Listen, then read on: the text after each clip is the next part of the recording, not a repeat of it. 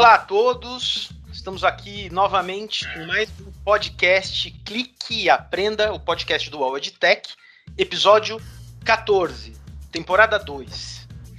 Hoje é temporada 2 convidada, que eu ainda não apresentei. É, já ouviram a risada, já sabem que a gente temos uma, temos uma convidada aqui. Uh, aqui, como sempre, com Bruno Milagres, meu companheiro de bancada. Tudo jóia, Godoy? É um prazer estar aqui novamente. Sentimos sua falta na semana passada, Bruno. Sei que você estava aí num, numa missão uh, muito importante aí, não pôde participar com a gente, mas, mas... voltou agora e agora não sai mais, né? Isso, tá tudo certo. tudo certo. gente, não foi nada, não teve Covid, nada. Ele realmente teve uma missão é, é muito importante aí para resolver justamente no dia e horário que a gente tinha a gravação. E hoje temos nossa convidada, gerente de Customer Success do EdTech, Ana Karine Menezes. Oi, Aninha, tudo bem? Fala, Godoy, tudo bom com você? E aí, Bruno, tudo bem com vocês, gente? Por aqui tá tudo certo. É o que importa. É isso aí. Hoje uh, a gente vai falar um pouquinho sobre o tema como manter a proximidade entre empresa e cliente é, nesse momento que a gente vive daqui para frente, né? Na verdade, a gente tem abordado bastante aí nos últimos episódios a questão de experiência do cliente, a questão de uh, como a, esse momento, né, tão, tão atípico que a gente vive, tem afetado e tem de alguma forma modelado o futuro dessas relações entre marca, empresa e cliente. Né? Uhum. E aí a gente convidou essa semana a Aninha, porque ela escreveu aí um artigo ah, quentíssimo, né? Esses dias aí, rolando Esses dias, no é. LinkedIn. É. Isso. Ah, tá rolando bem lá. Tá rolando, né? Tá rolando, tá rolando. Ele, uh, e aí a gente queria falar um pouquinho sobre o artigo, sobre o tema do artigo, mas eu vou propor uma dinâmica diferente para falar dele, Aninha. Tá bom. Bom. Ai, meu é, Deus. É, é. eu vou dar uma introdução, não vou falar do artigo, porque as pessoas que, que têm curiosidade sobre esse tema, vale a pena entrar lá no seu LinkedIn, Ana Karine Menezes, e ler uh, na íntegra, né? Mas, em linhas gerais, é, você traz pra gente que a questão da experiência do cliente, como manter essa proximidade nesse momento, gira em torno de sete conceitos. Né? Sete Isso. palavras, sete conceitos. Uhum. É... Eu vou listar aqui os sete, mas qual é o desafio que eu vou propor aqui para a gente discutir? Eu criei alguns combos entre, essas, entre esses conceitos. E aí eu queria, uh, porque uh, em alguma. Quando eu li o artigo, eu vi que uma coisa estava muito ligada com a outra. Né? Essas sete palavras, esses sete conceitos, de alguma forma, eles se autorregulam, eles dão força um pro outro. Sem Mas, né? Mas eu, eu senti que alguns tinham mais afinidade que outros entre si, ou então que impulsionavam mais o resultado do outro. E aí eu vou jogar isso para você, eu quero que você faça. Não combinamos nada disso, né, Aninha? Não, nada, me pegou mesmo. Deixa eu até me arrumar aqui. Bom, é, os sete conceitos que uh, a Ana Karine traz no artigo dela, falando sobre a, a questão de manter a proximidade com os clientes, entre empresa e cliente nesse momento, é adaptabilidade, disponibilidade, conhecimento, tecnologia, velocidade, empatia e esforço. É... Essa não tem uma Vai me corrigindo, Aninha, mas pelo que eu vi, não existe uma, uma ordem de não. grandeza, né? Na verdade, não, não é que um é mais importante que o outro, mas sim que eles juntos garantem essa questão de proximidade e experiência do cliente, que mesmo estando neste momento, né, tão sui generis, como você mesmo traz no artigo, é, a gente continua esperando ter uma experiência positiva com as marcas e com as empresas com quem a gente se relaciona. Exatamente. E aí eu queria começar pelo primeiro, é, que eu tirei da ordem aqui, mas que eu acho que a gente que eu não quis colocar dentro de um combo, porque para mim, na minha opinião, ele de alguma forma se autoalimenta, se retroalimenta é a questão da disponibilidade. Uhum. Né? Eu acho que a questão da disponibilidade é, é algo que não tem como você re, se relacionar com ter qualquer tipo de relação humana, né? Seja ela profissional ou pessoal, sem ter esse conceito de disponibilidade. Você precisa estar disponível para o outro para conseguir construir qualquer relação, né? Uhum. Uh, mas aí o primeiro combo que eu quero falar com você é empatia e conhecimento. Para mim, pelo que eu li uh, no seu artigo, tem o lance de que se você tem empatia, se você consegue se colocar no sapato né, do seu cliente, se você consegue efetivamente com olhar com o olhar dele, da necessidade dele, da dor dele, automaticamente você gera um conhecimento verdadeiro que vai te fortalecer e te suprir nesse movimento de relacionamento. Exato. É isso mesmo? É isso mesmo. As relações de confiança, elas precisam ser. É, ela, para elas, elas se tornarem sólidas, precisa existir verdade. E só existe verdade quando eu, de fato, entendo a dor do outro, né? A necessidade do outro, o que ele precisa de fato. E não é um exercício fácil, né? Não é só ser empático. Às vezes vai além de ser empático, tem a ver com compaixão, né? Tem a ver com, com você é, entender que o momento do outro é também de vulnerabilidade como o seu. E nesse momento existe uma empatização das partes. E quando a gente empatiza, ou seja, quando eu entro em contato com você, por exemplo, com um cliente, e ele percebe verdade no meu discurso, verdade na minha fala, a relação se torna mais próxima e mais aberta. E aí eu consigo extrair informações que são importantes naquele momento para que a gente possa ser mais assertivo. Então, eu inclusive falo no texto que eu não acredito na máxima de que eu tenho que, que tratar o cliente como eu gostaria de ser tratada. Não, eu tenho que tratar o cliente como ele gostaria de ser tratado. Porque as pessoas são diferentes e cada uma tem uma dor, uma necessidade, enfim. Então, sim, para a gente ter conhecimento sobre o outro, sobre uh, o processo do outro, ou sobre o projeto do outro, uh, é importante a gente ter empatia, é importante a gente entender o contexto, o cenário, é importante ter verdade para que exista confiança, né? Porque, como eu falei, as duas partes estão vulneráveis. Muitas vezes o cliente está muito mais vulnerável do que você. Então, ele só vai se abrir se existir uma relação de confiança. E é aí onde a gente consegue ter informações que antes a gente não tinha. E é um conhecimento mútuo, porque não é só o cliente que está trazendo a informação, eu também estou levando. Acho que é bem isso mesmo, Ana. E, e aí, Bruno, você, né, que uh, como diretor de EdTech Inovação também uh, cuida de toda essa parte de marketing da empresa, né? Uh, eu acho que passa pelo viés também de uma comunicação mais próxima, mais transparente, mais assertiva essa, esse viés de proximidade e relacionamento com, com a base, né? Você concorda com isso? É, comunicação é, é, tem muito a ver com o contexto, né? E tem muito a ver com feedback. Eu concordo totalmente com a Aninha. Quando você conversa com uma, com uma pessoa, é, você está o tempo inteiro analisando a expressão facial, os gestos, e se adaptando a essa conversa. É, em todo tipo de comunicação. Eu gosto, inclusive, de falar que é, eu, sempre preciso, eu sempre prefiro, por exemplo, fazer uma vídeo uma videochamada com as pessoas em vídeo aparecendo do que quando as pessoas desligam a câmera. Porque facilita a comunicação, você vê como a pessoa está reagindo ao que você está falando, é, então eu acredito muito que comunicação tem muito a ver com contexto.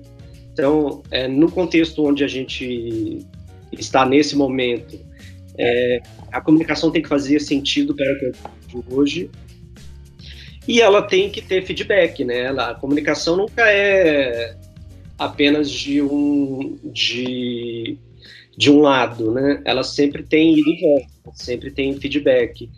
E para essa conversa ser uma conversa produtiva, para que a gente aprenda com a conversa, para que a gente crie uma experiência de troca, a gente precisa de ouvir, uh, não só de falar, mas de escutar e responder, né? É isso mesmo.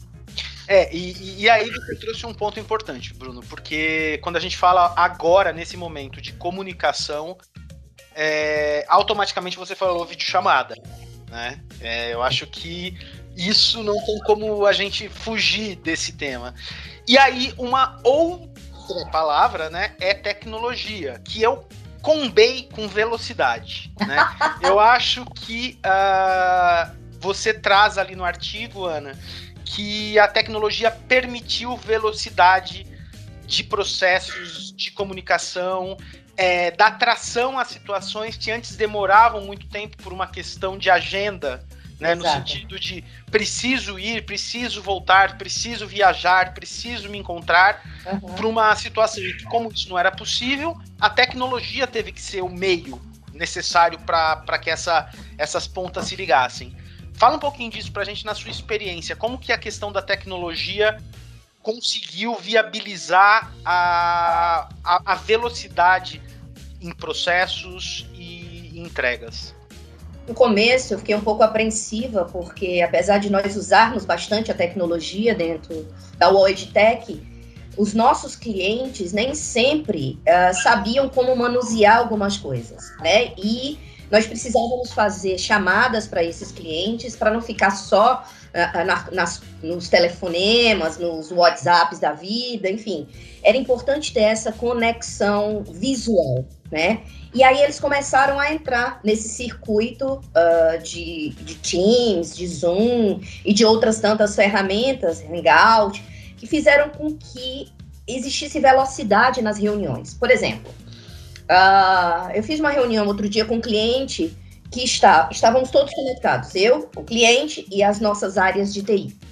E por que as nossas áreas podiam acessar VPNs e servidores e etc., surgiu um problema na hora e eles conseguiram agir naquele momento. Se por um acaso isso tivesse acontecido no antigo normal, né, porque agora a gente já está no novo normal, Uh, muito provavelmente nós teríamos tido duas ou três reuniões presenciais. Por quê? Um, como você falou, a questão da agenda. Dois, deslocamento. Três, se nós estamos no cliente, não íamos conseguir é, é, acessar a informação que precisávamos na nossa rede. O cliente, da mesma forma, se estivesse no nosso escritório. Então, a, a, a tecnologia nos permitiu essa proximidade, a resolução de questões de maneira mais ágil. Então, tudo isso culminou uh, num resultado de produtividade, de assertividade muito grande. E aí você pergunta, putz, mas isso não era feito antes? Sim, isso era feito antes, mas existiam outros processos, existia um outro formato né, é, é, é, é de contato que já não existe mais. E eu não sei como isso vai ser daqui para frente. Né? Então, a tecnologia nos ajudou muito a ganhar tempo. Né? Imagina, hoje eu tenho seis, sete reuniões por dia, uma seguida da outra. Antigamente eu tinha no máximo duas, três, porque eu tinha que me deslocar. Então, quanto de produtividade nós não ganhamos com isso, né? Então tá tudo junto. Realmente esse combo que você fez faz todo sentido. E Bruno, no seu dia a dia, né? É, como mesmo como a, a Aninha trouxe, a, a, nós respiramos tecnologia o tempo todo porque somos uma empresa tech, né? Uh, mas nesse momento, né, em que a tecnologia também de uso pessoal acabou entrando para permear todo tipo, né, de situação que a gente possa imaginar, desde trabalhar à distância, se comunicar com família, fazer compras, estudar. É, como que você vê que, na sua opinião, essa, essa mudança vai se cristalizar aí daqui por diante no dia a dia das pessoas? Essa é uma pergunta ampla, hein, Godoy? Aqui sempre tudo é amplo. Aqui a gente é, consegue é, ampliar qualquer coisa. É, olhando especificamente para para esse momento que a gente está vivendo, eu acho que a gente está num a gente está tendo uma experiência muito diferente de, de interface com o mundo, né? É, de diversos por diversos aspectos, por diversas perspectivas, né? Não só da vida pessoal, mas vida profissional. É... E eu acho que uh, o, o mínimo que a gente pode fazer nessa experiência é aprender com ela. Então a gente está no momento errando, aprendendo, é, experimentando novas formas de se comunicar, novas formas de resolver problemas, novas formas de fazer negócio, novas formas de, de comprar, de consumir.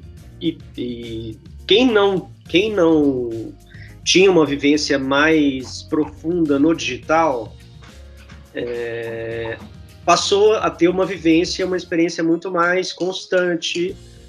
É, eu, tem um termo que a gente costumava usar antigamente, que era o heavy user, uhum.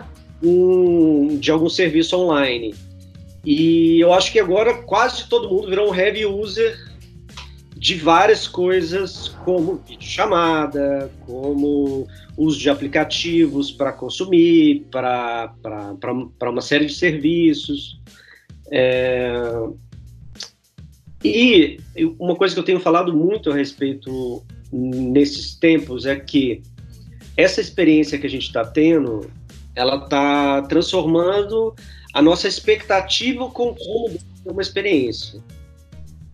Então, a partir do momento que eu passo a fazer uma atividade por meio de interface digital, por meio de um aplicativo, por exemplo, e o resultado é mais eficiente, mais conveniente, a experiência é boa, eu fico satisfeito com ela, tiro uma dúvida, resolvo um problema. É... Será que eu vou mesmo voltar a para a experiência pior, para a experiência mais demorada, menos eficiente. É... Eu acho que a gente está experimentando isso e isso vai refletir no que vai ser o isolamento. É, eu não acho que é uma visão, não é eu, aí uma visão pessoal. Eu acho que a gente vai voltar a fazer várias coisas por uma necessidade humana mesmo de conexão. Uhum mas não pela necessidade da atividade. Talvez a gente tenha a opção de poder fazer uma atividade presencialmente ou virtualmente, passar a ter opção, porque antes a gente não tinha, né? Exato. E fazer a escolha, olha, é, para encontrar os meus amigos no happy hour da sexta-feira, eu prefiro ir presencialmente.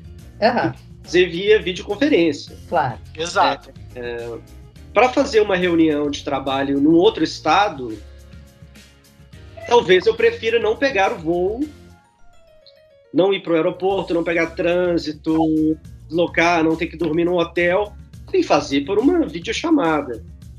É, eu acho que vai muito da experiência humana e da, da comodidade, do conforto, da eficiência. É, eu, não, eu não imagino que a gente vai trocar experiências do antigo normal por novas que sejam piores. Sim.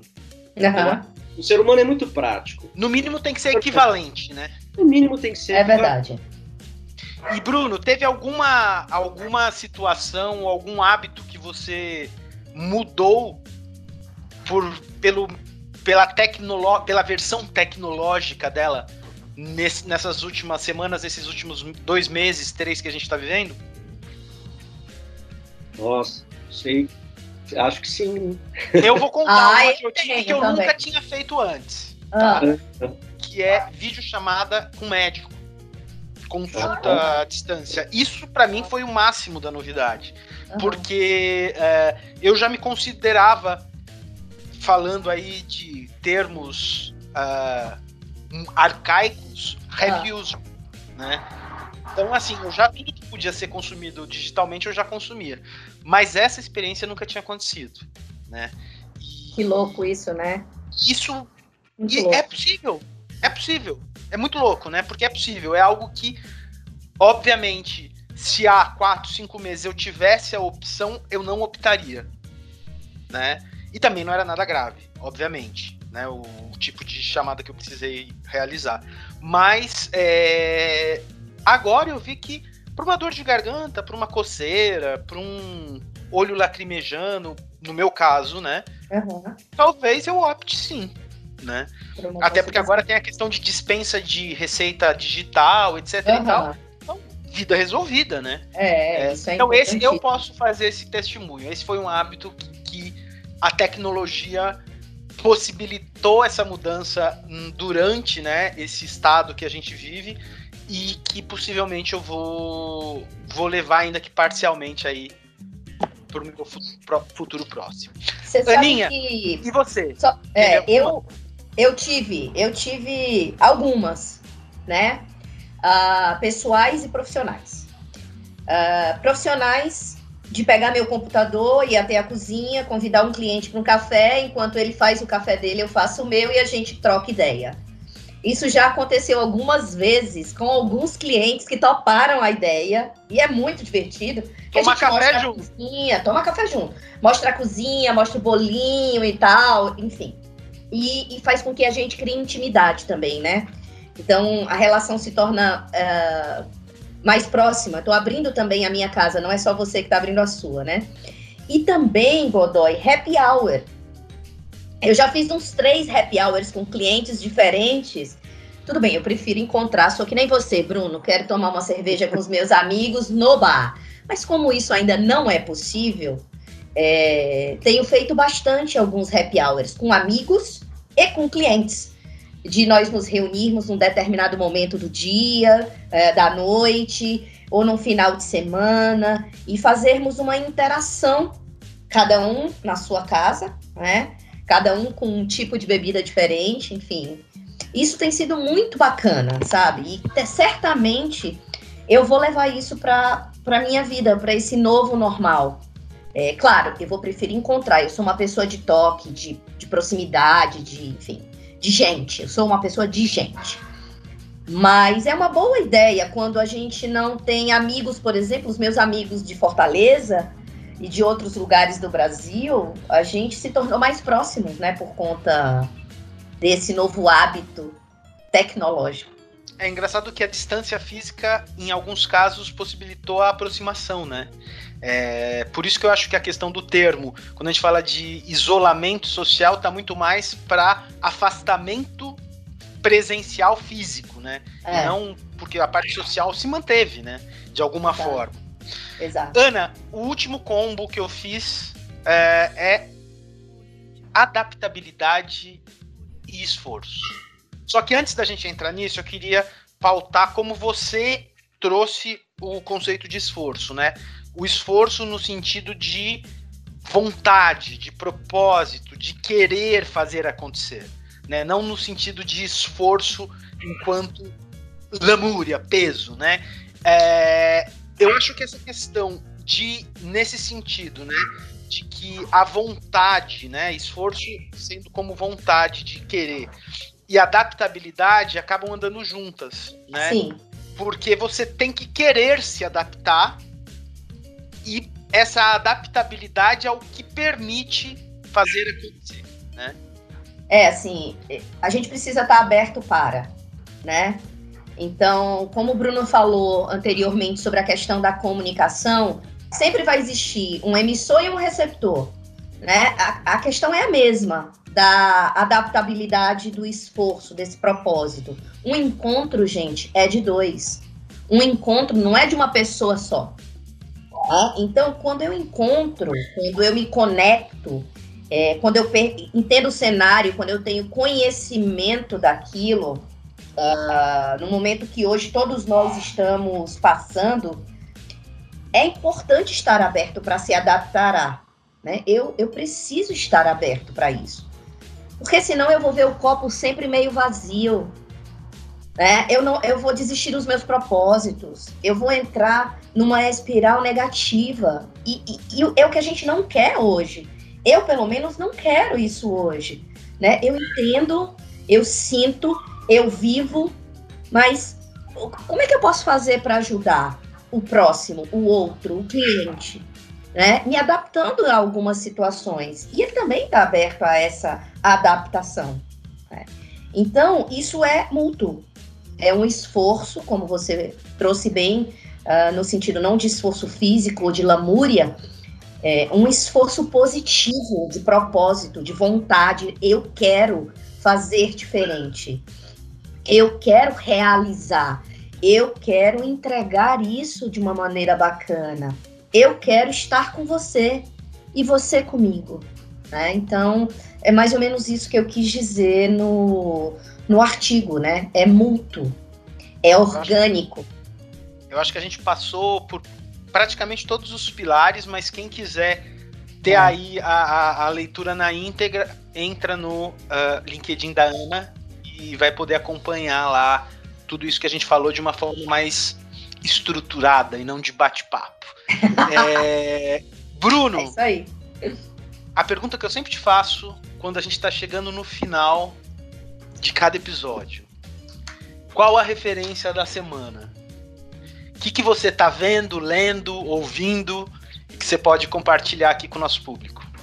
Eu acho que tem até relação com o papo que a gente bateu aqui hoje com a Ana. É, no, final desse, no final de semana, nesse último final de semana, foi dia 23, 22, 23 de maio, é, saiu o reporte do John Maeda sobre Customer Experience. É, ele está online, então melhor do que um livro que você tenha que comprar, ele está disponível gratuito. É, dá para acessar no cx.report. É, e ele fala, é um reporte que ele faz com várias referências sobre a evolução da experiência do cliente, esse ano especificamente, né? Uhum. É, ele faz o paralelo entre a experiência do a experiência do cliente versus a experiência computacional. Então, a parte da experiência que é humana e a parte da experiência que é uma interface computacional que responde a você de alguma forma e como que elas se complementam, né? Como que a gente, ainda mais hoje, né? Que tantos serviços já estão sendo automatizados, você já tem uma expectativa de uma resposta, uma resposta automática, instantânea, computacional para uma dúvida simples, para todo tipo de serviço, né? É então é, é tá bem interessante o report, ele publicou nesse final de semana, é o que eu estou lendo agora. Então fica aí a dica cx.report uh, ah, para quem quiser acompanhar aí a leitura do Bruno, uh, sempre com dicas que são quentes, Ana. O Bruno é aquela pessoa conectada. Ele sempre traz uma indicação de site, de livro, de série, de Série não no sentido de Netflix, né? Mas de vídeos construtivos profissionalmente. Pelo menos neste canal que estamos utilizando. É, quero também deixar aqui, como a gente sempre faz ao final de cada episódio, o nosso correio eletrônico. Como hoje, hoje estamos usando palavras, né, tipo review, eu quis agora impressionar, né, que eu sou da época que só tinha como é que é o, aquela coisa? Só tinha mato, né? Internet quando eu cheguei. Uh, nosso e-mail é edtech com ch cast arroba wallink.com edtechchcast arroba wallink wallinc n de navio.com para esse correio vocês podem enviar correio eletrônico vocês podem enviar sugestões, críticas, dúvidas, enfim, é o nosso canal de comunicação com todos vocês. Além disso, também temos as nossas redes sociais, o EdTech, Instagram, Facebook, LinkedIn. Vocês podem também deixar comentários e sugestões ali. Aninha, muito obrigado mais uma vez pela participação. Esperamos que volte sempre Obrigada, Godoy. Eu agradeço muito. Gostei de fazer isso, menino. Você viu? É, menino. Tava até nervosa, agora não, agora tô relaxada. Ah, aqui é nem mesa de bar, só que aqui a gente fala sobre temas né, é. que de alguma forma fazem sentido aí nesse universo digital e de educação. Bruno, obrigado mais uma vez pela parceria. Semana que vem, estamos de volta. Falou, pessoal. Tchau, tchau.